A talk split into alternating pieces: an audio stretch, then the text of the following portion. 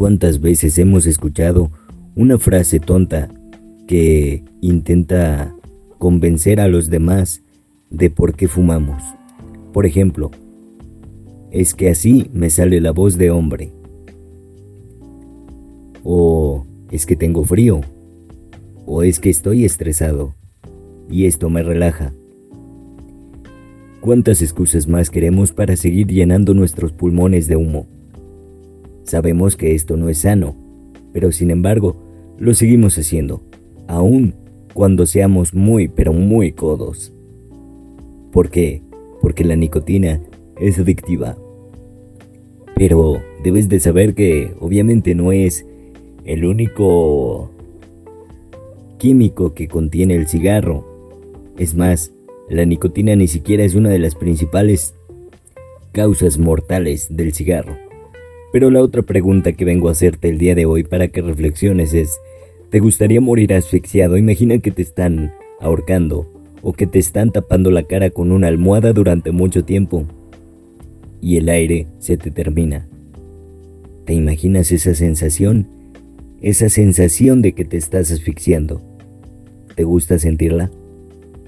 Ahora, te invito a que respires profundamente.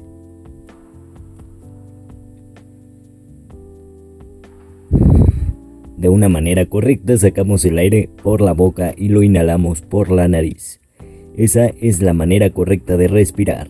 Ok, ahora que ya lo sabes y que ya sentiste un aliento de aire fresco en tus pulmones, dime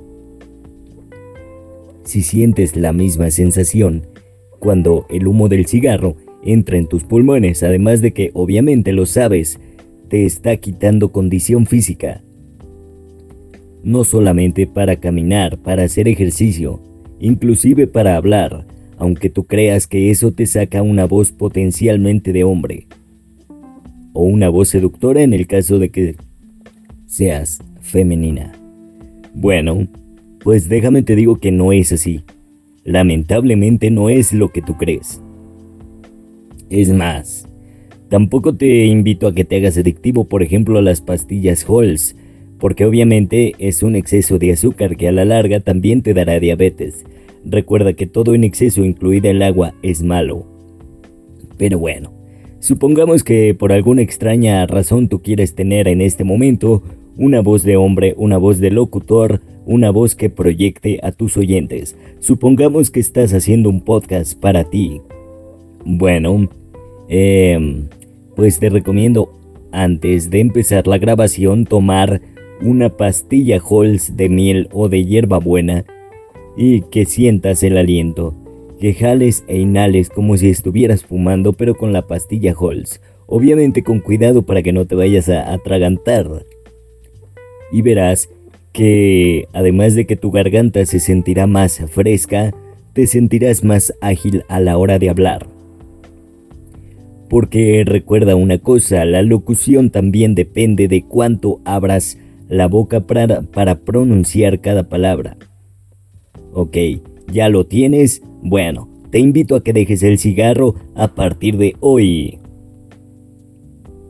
Y bueno, una técnica infalible que al menos utilizan mucho en los lugares donde supuestamente te enseñan a dejar de fumar es solo por hoy.